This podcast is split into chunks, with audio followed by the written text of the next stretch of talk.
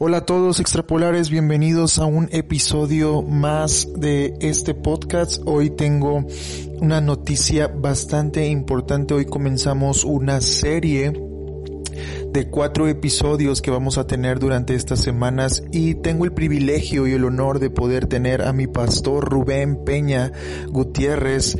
Él es de la ciudad de Querétaro y la verdad es que él es un padre, es un guía, es un mentor para mí y para mi esposa y hoy tengo el privilegio de poderlo tener y no quería dejar pasar la oportunidad para poder presentarlo y que pudieras escuchar a los temas que vamos a tener durante estas semanas. Así que no quiero redundar más en esto. Para mí es todo un privilegio, es todo un honor poder tener a mi pastor conmigo en este podcast. Ya lo había invitado hace un tiempo. Tuvimos un episodio sin formato hace ya algunos meses donde pudimos platicar con un grupo en Zoom, pero esta ocasión es muy especial, es más íntimo, es una conversación que puedo tener con él. Así que te invito a que puedas escucharla y que puedas disfrutarla y si tienes notas donde poder apuntar, donde poder escribir, te recomiendo que puedas hacerlo. Sé que esto va a ser de bendición para tu vida y compártelo, por favor, deja que alguien más pueda ah, escuchar esto y que pueda ser de edificación para su vida. Te mando un abrazo, comenzamos esta serie y disfrútala. Nos vemos, chao. Paz, eh, creo que esta es una oportunidad para poder seguir aprendiendo. Podcasts para mí ha sido de bastante ejercitado mucho mi, deseo de aprender, mi deseo de buscar, mi deseo de comunicar y, y extrapolar es esto. extrapolar es de una palabra, de una idea, de una disciplina, poder extraerlo mejor y poderlo llevar a otro, a otro panorama. Entonces, la idea de esta, de este, de este episodio es poder, poder extrapolar palabras eh, que pueden formar una cultura y una cosmovisión de iglesia y me gustaría comenzar con la primera palabra que es no condenamos. Bien. gracias por permitirme ser parte de esto. He escuchado los anteriores podcasts y todo el esfuerzo que tú has hecho. Me gusta mucho la transparencia, me gusta mucho la claridad y la apertura con que lo haces. No, no tienes posturas eh, que no sean genuinas lo abres de corazón, se escuche tan sencillo o tan complicado como sea. Así lo has hecho y eso me agrada, así es que gracias por hacerme parte de esto. Entonces, la primera palabra es no, no condenar, ¿cierto? Cierto. Bien, ah, yo creo que para que todos podamos ah, ubicarnos de dónde nace esto, no es una no es una ideología, tampoco es una filosofía, no es tampoco una cultura, que haya el hombre inventado, fue, fue algo que Dios tuvo en su corazón. Ah, el Evangelio de Juan, eh, capítulo 3, el verso 16, que todo mundo conoce, ah, luego se junta o dice el 17, porque no envió a su Hijo para condenar al mundo, sino para que el mundo fuera salvo lo cual denota su intención. Su intención era salvar, era amar, era volver a conectar, era religar, era rescatar, era restituir, era volver a darle su valor al humano, era el deseo de su corazón volver a conectar, no condenar. Entonces establece este principio que el que se condena no es porque Dios lo haya condenado, es porque Él no quiso echar mano del recurso, de la oportunidad o de lo que Dios preparó en Jesucristo para volver a conectar a la persona y tener este principio de relación que lo hiciera crecer y regresar al estatus que tenía al principio de la creación. Por lo tanto, puedo decir, por cuestión doctrinal, que Dios no condena a nadie. Las personas se condenan al no hacerlo o no aceptar o no recibir lo que de Dios tiene. Así es que si eso lo pasamos a la vida cotidiana de nosotros y a lo básico de nosotros, todas nuestras relaciones deben de tener ese sabor y deben de tener ese principio, el de no condenar. Por lo tanto, si alguna persona se equivoca alrededor de nosotros, si alguna persona hace lo malo alrededor de nosotros. No está en nosotros condenarlo, no está en nosotros desecharlo, no está en nosotros separarlo, no está en nosotros eh, ponerle un juicio y una sentencia que termine con eso. Está en nosotros tener la misma intención que tuvo Dios en su corazón. No te condeno. Al contrario, pongo oportunidades, pongo opciones para que puedas restituir, para que puedas reconstruir. Si las quieres tomar, yo aquí estoy. Si no las quieres tomar, es tu decisión y las consecuencias las viviremos todos de una manera u otra, directa o indirectamente. Y en este asunto eso es la esencia de no condenar. Ahora, lo voy a profundizar un poco más para ti y para que en el futuro la persona que lo escuche. Si el principio básico es de no condenación, tiene la esencia de preguntarle a Dios, ¿por qué no los condenas? Y él dice, porque, porque, porque yo soy bueno y hago el bien y hago lo bueno y lo hago bien. Prefiero mostrar como soy, bueno y bien, que señalar lo malo y condenatorio que alguien pudiera tener. Así es que, a veces en el diálogo que las personas tienen cuando tratan de resolver un asunto, imaginemos un problema, ha surgido un conflicto entre personas, un malentendido. Está en la naturaleza humana y nos es muy fácil señalar al culpable y señalar la culpa esto hiciste mal y fuiste tú el que lo hiciste mal. ¿Por qué nos es fácil ponerle énfasis a lo malo? Y, el corazón de Dios es, a Dios no primero señala lo malo, primero muestra lo bueno. Eh, lo voy a decir con términos bíblicos. Él muestra su amor a través de Jesucristo cuando nosotros éramos todavía pecadores. Cuando nosotros estábamos hundidos en lo malo, Él mostró su amor, Él mostró lo bueno. ¿Por qué Dios no habló y dijo, eso está mal, dejen de hacer eso, no vuelvan a cometer ese pecado, no se equivoquen de esa manera? Y no quiere decir que no lo diga, pero no fue lo primero que dijo, lo primero que dijo es, Aquí hay una oportunidad para cambiar, aquí hay una oportunidad para que vivas diferente y en eso mostró su amor. Así es que no condenar surge del asunto de no señalar primero lo malo. Y para no señalar primero lo malo tendrías que tener la cultura, el hábito dentro de ti de poder ver primero lo bueno y de poder poner lo bueno siempre primero. Así es que no te voy a enseñar qué está mal, te voy a mostrar lo que es correcto. Y al tú vivir lo correcto, tú solito llegarás a la conclusión de si lo haces o no lo haces, si lo vives o no lo vives, si lo quieres o no lo quieres, si lo añades o no lo añades. Pero yo te voy a hablar siempre de lo bueno. Así es que podemos hablar sobre los hechos de una persona, podemos hablar sobre el presidente, y el presidente puede haber cometido muchos errores, pero te voy a hablar de lo bueno, te voy a hablar de la autoridad buena, te voy a hablar de la delegación buena, te voy a hablar de la representación correcta, de la representatividad correcta. Y tú solo saca tus conclusiones. Y ahora, más profundo todavía, lo voy a hacer contigo antes de señalarte un error, una equivocación o un pecado, primero te voy a mostrar lo que se debe de hacer, cómo se debe de hacer y por qué deberíamos de haberlo hecho. Tan profundo que pueda retar tus motivos o intenciones. Una de las palabras más profundas eh, es cuando Pablo entiende este principio y dice que el amor de Cristo, el amor de Dios en Cristo nos constriñe pensando esto, que si uno murió, luego murió por todos.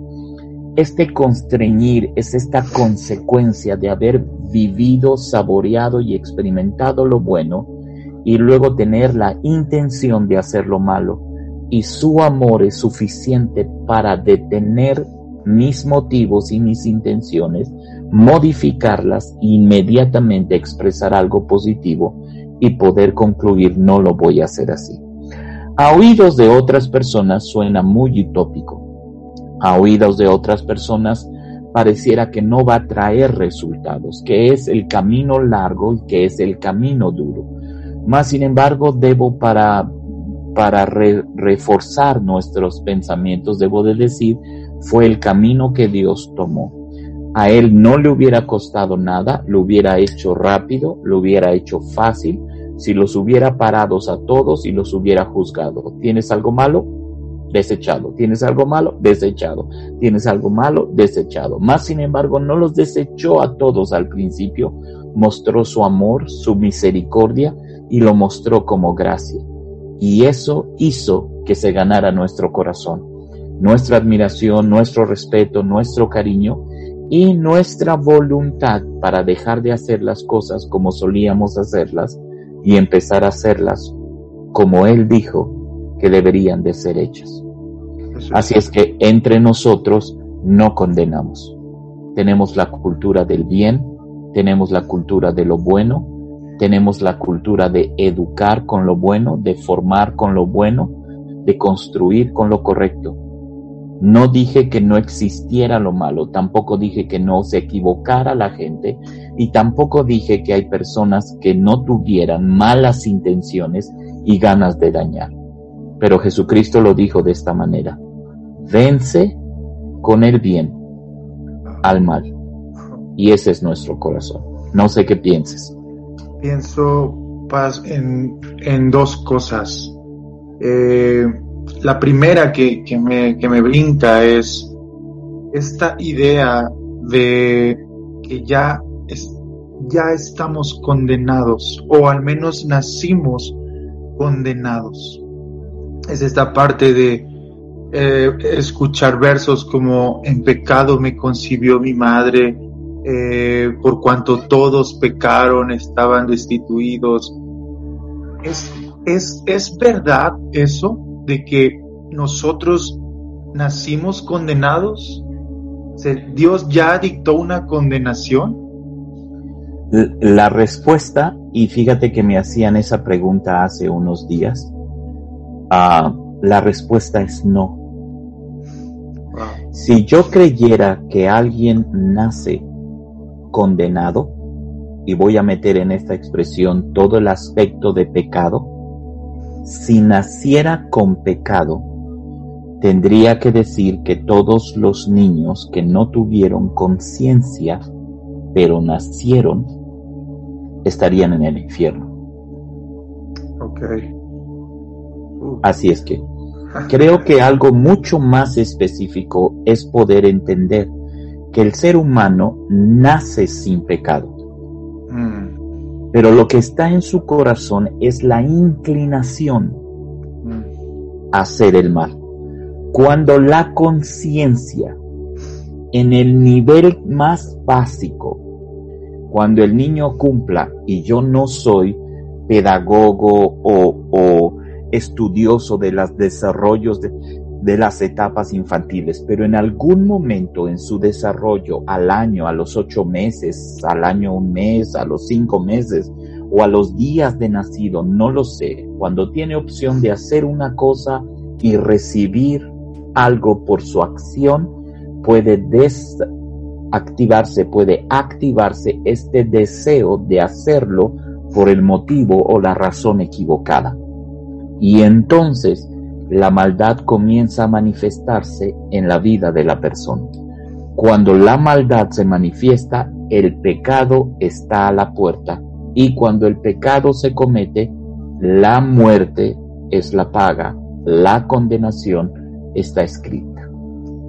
Wow, Paz, es, eso es bastante interesante y pienso en lo segundo. Eh, parece que yo, yo, yo entiendo esto, Jesús siempre ha sido el mismo, es el, es el mismo. Jesús siempre ha, siempre ha sido. Y, Jesús es en el, en el antiguo pacto y en el Nuevo Testamento, su carácter es el mismo. Dios no ha cambiado. Pero quiero, quiero preguntarle cómo poder justificar la violencia de, de Dios en el Antiguo Testamento. Esa es la pregunta que a veces he escuchado. ¿Cómo podemos justificar la violencia que Dios tenía con otros pueblos cuando en el, en el nuevo pacto se revela Jesús y, Él expresa, podría parecer así, que el, lado bueno de Dios, pero en realidad siempre ha sido el mismo. Te lo, te lo explico, déjame hacer una figura, una analogía. Supongamos que te enfermas de apendicitis, mm. la parte de tu intestino que se llena de restos de, lo que circula por tu intestino está creciendo y está a punto de reventarse. Tú dime si es crueldad de mi parte mm. llevarte a un hospital, que te anestesien, que te limpien y sea séptico, limpio, que un doctor perfectamente entrenado tome un bisturí, mm. te abra el estómago, retire lo que está mal, restaure los, los músculos, los cosa, cosa tu piel y te dé medicina para que no te infectes. Dime si eso es cruel. No, no, no, no, definitivamente. Muy bien, ahora, dime si es cruel el mismo caso de apendicitis hace tres mil años, donde lo que había, lo único que había era un cuchillo medio mal hecho, sin la anestesia, sin la limpieza, sin el conocimiento, intentaran operarte. Sí, sí, sí, demasiado rudimentario. ¿eh? ¿Sería cruel? Parecería cruel. Ok, eso es lo que pasa a la vista de las personas. Lo que para Dios en los primeros momentos, en las primeras historias, parece cruel de parte de Dios hacia las otras personas, es solo el momento porque hace falta el instrumento perfecto y preciso para hacer esa cirugía. Se llama Jesús.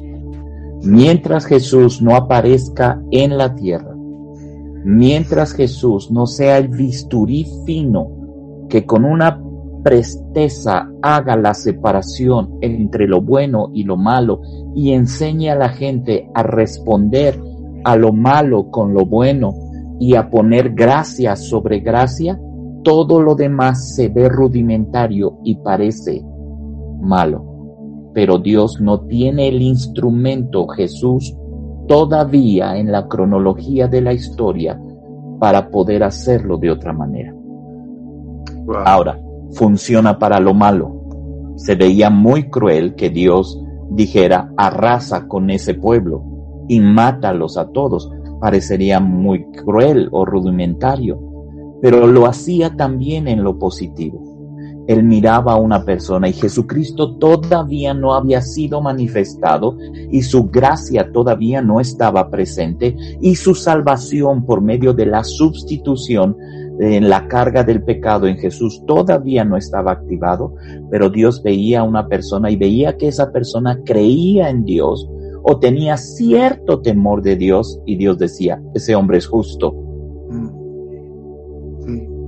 Así es que se veía muy rudimentario, porque cualquiera de nosotros le diría ahorita a Dios, ¿por qué lo salvaste si era un malvado? Aunque decía que creía en ti, pero mira cómo hacía. Y Dios dice, porque era lo básico y lo rudimentario. Más sin embargo, cuenta para bien como puede contar para mal. Y este asunto era así. Conforme se fue perfeccionando, Jesús es, el instrumento adecuado para trabajar ambas partes. Pienso en un mensaje hoy WhatsApp, hoy tenemos imágenes, hoy tenemos audios, hoy tenemos demasiados detalles en un WhatsApp.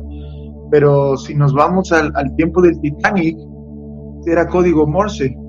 Ok y, había pocas palabras para decir un mensaje. Solamente Correcto. Era, era, era esto y era suficiente. era un, era un SOS. Bien, vamos a profundizarlo un poquito más y lo dejaremos para que alguien lo escuche en el futuro y se detenga. Si es cierto que esta explicación nos hace entender que después de Jesucristo, el instrumento preciso de la operación lo hace parecer más humano, más sencillo, más accesible, no le quita su responsabilidad. Mm. Ahora tú, que ya conociste el amor de Dios, ahora tú, que ya no viviste lo rudimentario del principio, que Dios no te tuvo que sacrificar y tu sangre no se tuvo que derramar, sino que ahora viviste lo perfecto de una de la precisión de un instrumento como Jesucristo. Si hicieras lo malo, voy a usar una expresión que no es doctrinal, pero es para visualizar.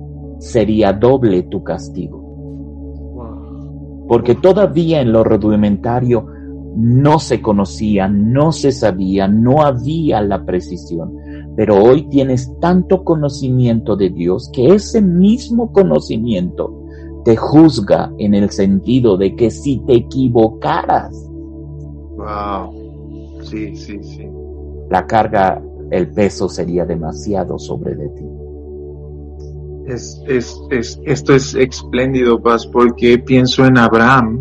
Abraham, Dios un Dios que él no, teníamos la perspectiva de Dios que yo tengo. O sea, el contexto, el contexto de Abraham en ese momento era quién, quién eres. O sea, ah, siento que esto, esto es algo bien importante. El contexto que Abraham está siendo llamado es de, de una comunidad de dioses.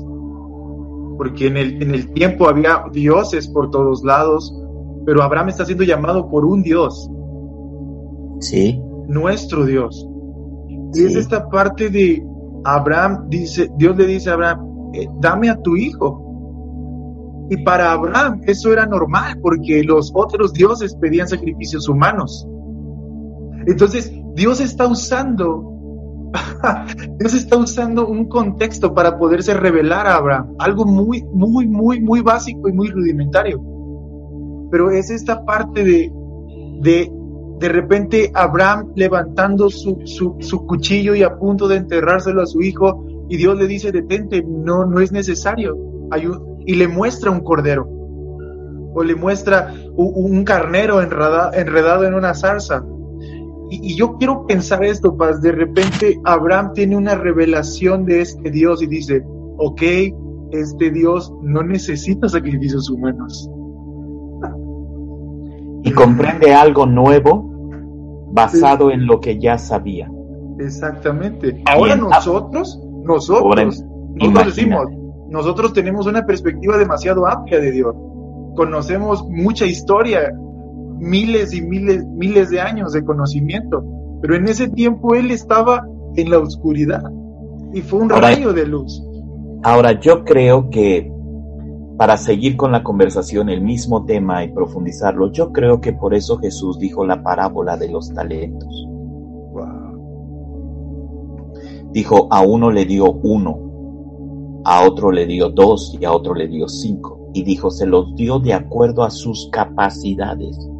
Mm. Y hay mucho que decir al respecto. Primero, ¿qué tal si nosotros somos los de los cinco?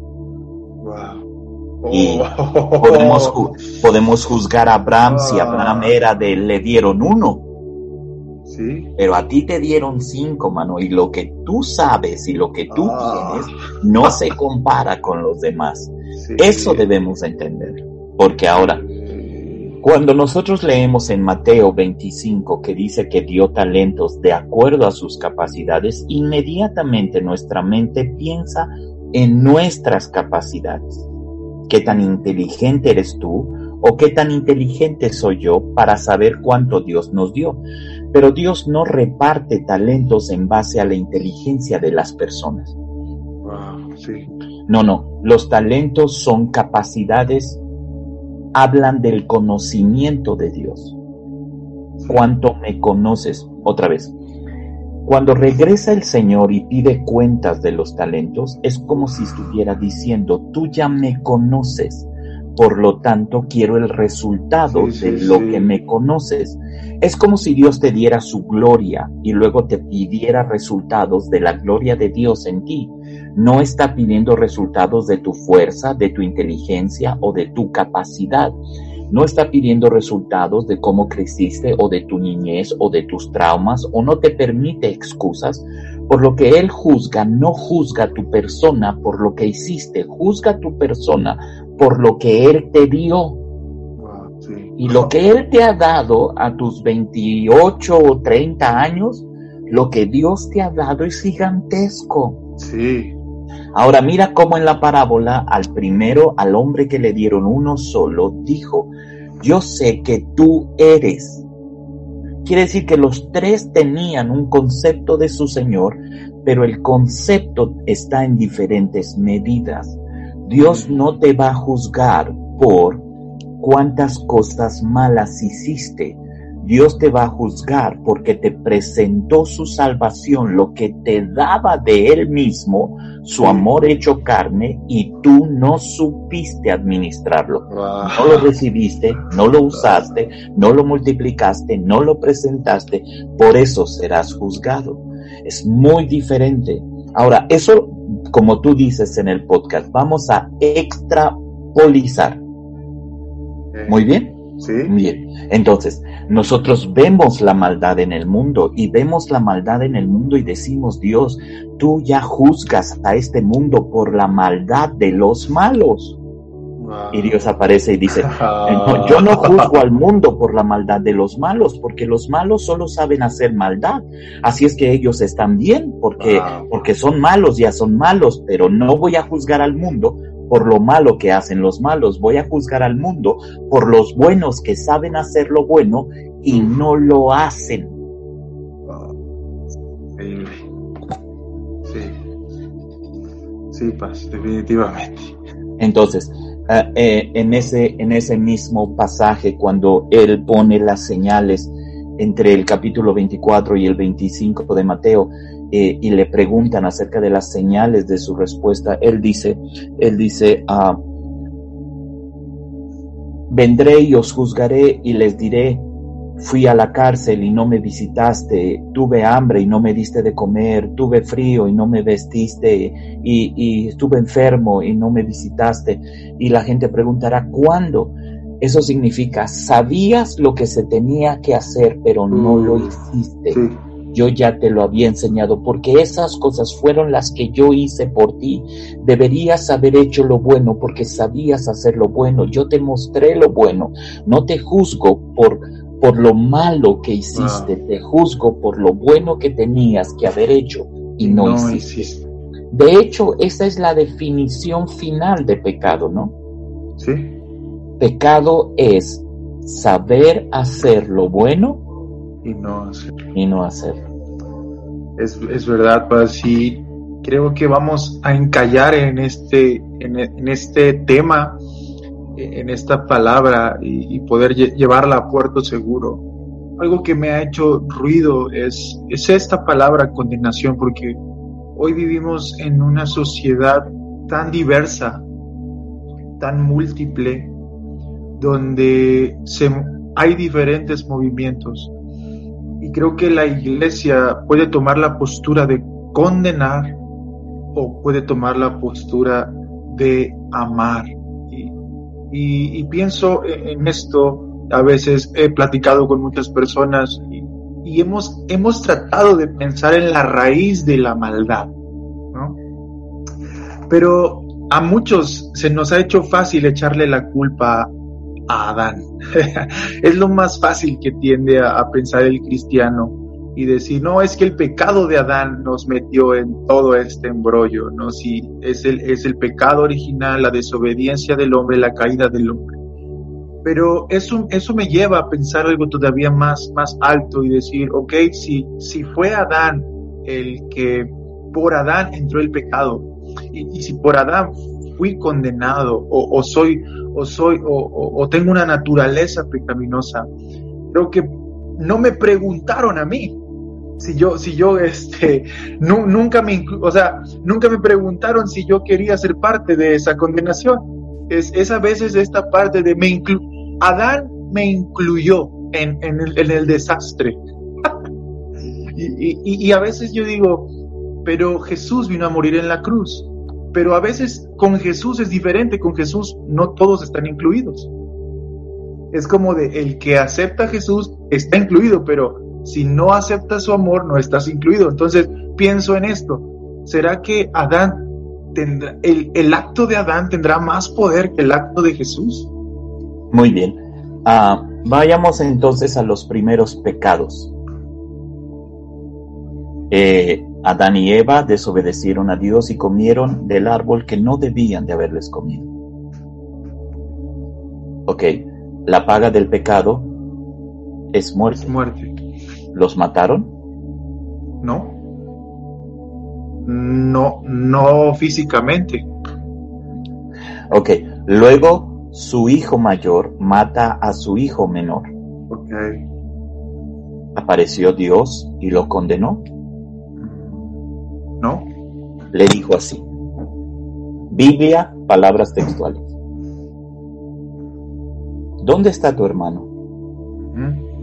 ¿Y por qué tu semblante ha decaído?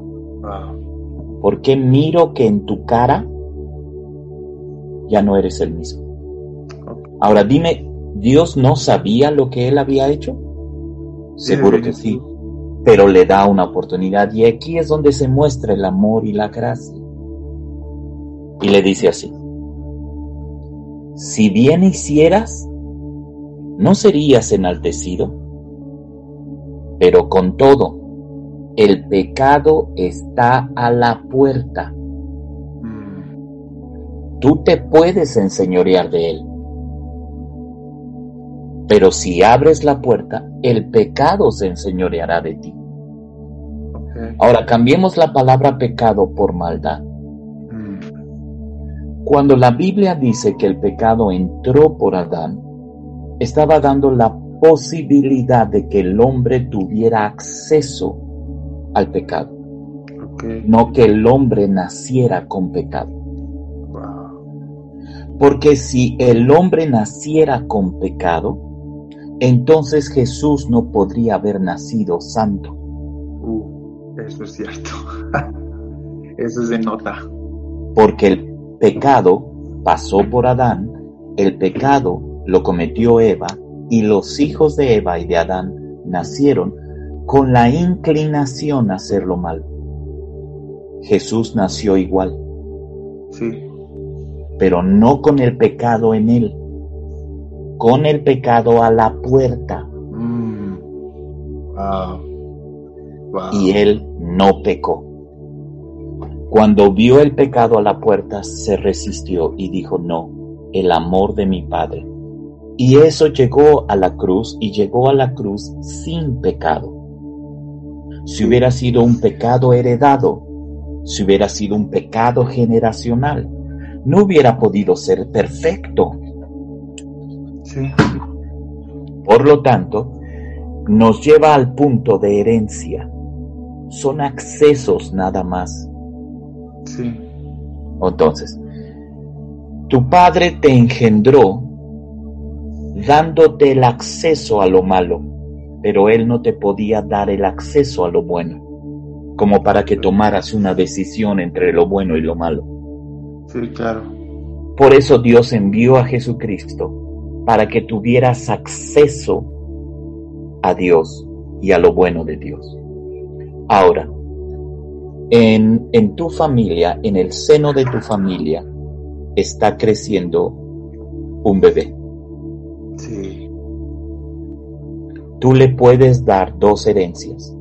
Mm. La herencia que lo inclina al pecado o la herencia de Dios que lo inclina al corazón de Dios. Wow. Sí.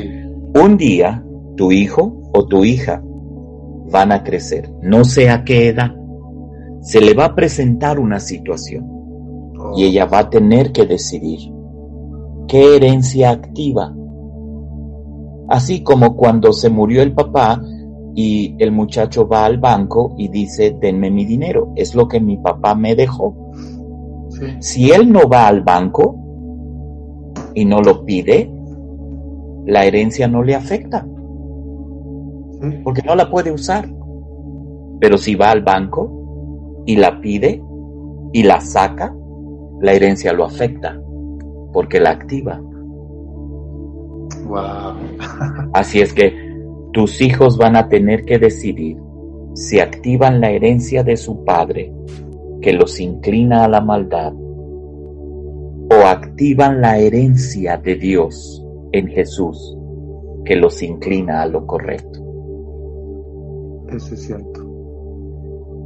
para terminar, para terminar con Romanos 8. Ninguna condenación hay para los que están en Cristo. Mm. Los que no andan conforme a su herencia de inclinación a lo malo, sino los que son guiados por el Espíritu, por la herencia de Dios, a seguir el corazón de Dios. Es, es como decir, el mismo pecado trae una condenación dentro de sí mismo. Bien, Ahora tiene sentido entonces para ti todas las palabras positivas como de Dios, como mi palabra es como una semilla, mi palabra debe de producir fruto, mi palabra debe de multiplicar. Es, las expresiones positivas, llévalo a lo negativo. Okay. El día en que comas de este árbol, tendrás acceso a algo a lo que yo quería que no tuvieras acceso. Oh, sí, sí, sí, sí. Cierto. Pero a pesar de que lo hiciste, voy a enviar a uno que se va a enseñorear de lo malo. Se va a ser señor de lo malo y lo va a gobernar y lo va a cortar y lo va a limitar y le va a decir a todos sus hijos, si ustedes nacen de nuevo en Dios, tendrán la posibilidad de que ese acceso se cierre. Wow. Sí. Jesús lo dijo de esta manera. Él dijo, yo estoy a la puerta y llamo. Sí. Y el diablo hace lo mismo. Oh. eso es buenísimo. Creo que es esto, si con eso podemos cerrar. Eh, creo que esto da para mucho más y dijimos que íbamos a hablar sobre cuatro palabras pero solo nos estacionamos en la primera. Muy bien. Eh, déjame dejar algo para, decimos, para enganchar a la gente al que sigue. La respuesta a la maldad es el amor. Wow. Pero el amor no significa la aceptación completa de lo que haces. Porque manos abiertas, una iglesia de manos extendidas, abiertas, tenemos que entender lo que eso significa. Bien, Paz. Pues lo dejamos allí y el siguiente, ah, el siguiente episodio seguiremos platicando sobre manos, manos abiertas, brazos abiertos. Perfecto. Un gusto platicar contigo. Nos vemos en la próxima. Listo, Paz. Bien, hasta la próxima. Bien, Paz. Me gustó hay, mucho. Hay que hacer muchos de estos. Me gustó mucho. y ahorita, pues, de entrada, yo creo que lo voy a tener que hacer una serie o una miniserie y poder ah, soltar el próximo lunes suelto este y el próximo lunes grabaríamos, si usted puede, grabamos a la misma hora, grabamos el, el siguiente y así hasta terminar. Perfecto, hagámoslo así, hagámoslo así. Muy bien, joven. Eh, realmente tú ya sabes cómo funciono mejor. Sí, sí, definitivamente. Funciona mejor si metes la mano y sacas tesoros. Y, y, fíjese ahorita que decía de Abraham y su limitada perspectiva de Dios, porque tenía una limitada perspectiva de Dios y esa limitada perspectiva de Dios demandaba más fe de él. O sea, en realidad, eh, por eso yo creo que lo denominaron como el padre de la fe porque él tenía, él tenía demasiado, él tenía poco, no tenía nada en sí. Y aún así hizo todo lo que hizo. y nosotros en realidad tenemos más. O sea, podría parecer que no necesitamos creer tanto, porque ya, porque ya nacimos como con una cierta imagen de Dios, con ciertos escalones para poder caminar y nos es más fácil la vida cristiana. Es cierto, mas sin embargo la la Biblia pone esta premisa. Dice que la maldad crecerá mm. en los últimos días y poner la contraparte. Aunque el pecado abunde, sobreabunda la gracia. Pero eso no quiere decir que el corazón de las personas sea más malo. O sea, estoy diciendo, en el día de hoy, la gente es más mala. Mm. No es obstáculo para Dios, pero por eso el conflicto de fe, el conflicto de relación, el conflicto de actitud, el conflicto de corazón, por eso parece el proceso más complejo y de más partes. Y parece que hay que más trabajar en la vida de las personas. Hay más maldad. Sí. Es esta parte de más, más accesos a poder hacer lo malo. Sí. Okay. Muy bien. Joven Manny, un gusto charlar con usted. Pues fue bastante bueno, de verdad se lo agradezco mucho y vamos a, voy a trabajar en esto y lo voy a estar subiendo el próximo lunes. Igual como quieran, nosotros estamos en contacto en la semana. ¿Ya viste la prédica de ayer? No, no la he visto, Paz. La voy a ver, la voy a ver ahorita con Sammy. Eh, ¿Viste la